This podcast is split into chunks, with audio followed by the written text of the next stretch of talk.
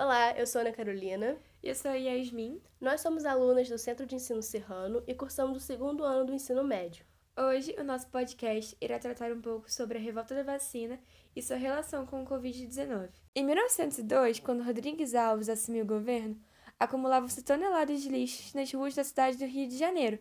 Em consequência disso, houve uma enorme proliferação de ratos e mosquitos, que são transmissores de doenças fatais como a peste bubônica e a febre amarela, e nesse período essas doenças matavam milhares de pessoas anualmente. E com o intuito de reurbanizar e sanear a cidade, Rodrigues Alves nomeou o engenheiro Pereira Passos para prefeito e o médico Oswaldo Cruz para diretor da saúde pública, e assim iniciou seus projetos para uma construção de novas obras públicas, o alargamento de ruas e avenidas e também o combate às doenças. Com o objetivo de acabar com os focos das principais doenças, o governo anunciou uma campanha para acabar com o lixo acumulado na cidade. E assim, eles também pagariam a população por cada rato que fosse entregue às autoridades. Mas o governo depois é, suspendeu essa recompensa, porque muitas pessoas começaram a fazer criadores de ratos na intenção de ganhar um dinheiro extra, já que a recompensa chegava a ser de 300 réis por rato, vivo ou morto. E já no combate da febre amarela, Oswaldo Cruz organiza um mutirão de carroças pulverizadoras que tinha como intuito acabar com os focos de pernilongo na, na cidade. E ele também isolou em cubículos a parte da população que estava contaminada. E a partir disso as pessoas ficaram indignadas, mas acabou que deu certo, porque até que eles conseguiram diminuir relativamente os casos dessas doenças. Mas, por outro lado, a reurbanização do Rio de Janeiro sacrificou as camadas mais pobres da cidade, porque eles foram desalojados, tendo seus casebres e cortiços demolidos. Essas pessoas elas foram obrigadas a mudar para muito longe do trabalho e para os morros, o que incrementou a construção das favelas, já que os aluguéis tinham subido muito de preço, o que deixou a população bem indignada. Levando em consideração todo esse contexto de, de já ter tido um combate à peste bubônica, febre amarela e também essa reurbanização do Rio de Janeiro, ainda faltava combater uma doença, a varíola. Mas, como cura, era necessário que as pessoas tomassem vacina. E a partir desse contexto, em novembro de 1904, ocorreu a rebelião popular que ficou conhecida como Revolta da Vacina. Durante esse período, não foram feitos esclarecimentos da importância da vacina e da higiene em geral. Então, a campanha de saneamento realizava-se com um autoritarismo, onde as casas eram invadidas e vasculhadas. O médico Oswaldo Cruz impôs a vacinação obrigatória contra a varíola para todo brasileiro com mais de seis meses de idade. Surgiram então políticos e militares, juntamente com uma grande parte da população, que se opuseram à vacina. As mulheres que se vestiam cobrindo todo o corpo, ao se vacinar, deveriam mostrar seus braços. Esta ação, então, foi vista como um ato imoral. Havia até mesmo boatos de que quem se vacinava ficaria com versões bovinas, já que consistia no líquido de pústulas de vacas doentes.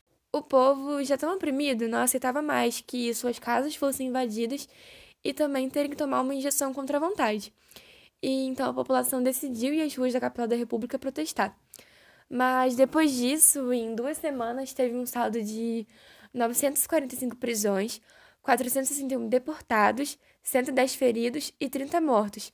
E a partir disso, Rodrigues Alves se viu obrigada a desistir da vacinação obrigatória. E nesse contexto, todos saíram perdendo, já que os revoltosos foram castigados pelo governo e pela varíola, a vacinação que vinha crescendo despencou, e mais tarde, em 1908, quando o Rio foi atingido pela mais violenta epidemia de varíola de sua história, aí a população correu para ser vacinada. E foi um episódio meio que avesso à revolta da vacina. Atualmente, o mundo enfrenta a pandemia de Covid-19. No Brasil, já são vários casos de infectados e de mortos pelo coronavírus. As autoridades de saúde e de institutos de pesquisas correm contra o tempo para desenvolver uma vacina ou medicamento contra a doença. A pandemia desse vírus relembra o desafio de lidar socialmente com o surto da varíola no passado.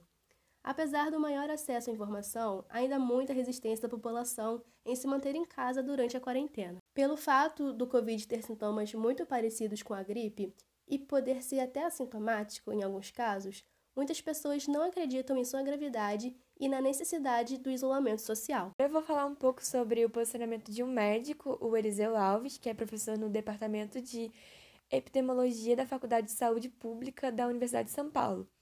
Ele acredita que a resistência à quarentena não pode ser comparada à revolta da vacina. Ele diz que a revolta tinha como pano de fundo a reforma urbana do Rio de Janeiro, que expulsou das áreas centrais os segmentos mais pobres da população carioca, enquanto que as medidas de distanciamento social impostas no momento determinam uma perda imediata de renda para o segmento da população que trabalha como autônomo e sem vínculo empregatício. A resistência ao isolamento social se dá então pelo impacto dessa medida na economia. É imprescindível que o governo dê um auxílio às pessoas mais necessitadas e carentes, porque muitas delas perderam seus trabalhos e não têm como se manter.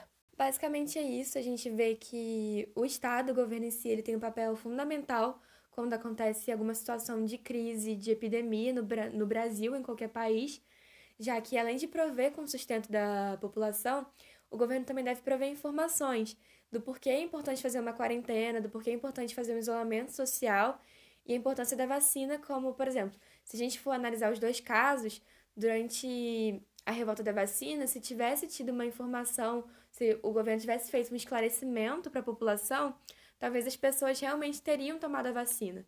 E nesse período que a gente está vivendo, é importante que o governo ele informe a população o porquê o isolamento social é importante.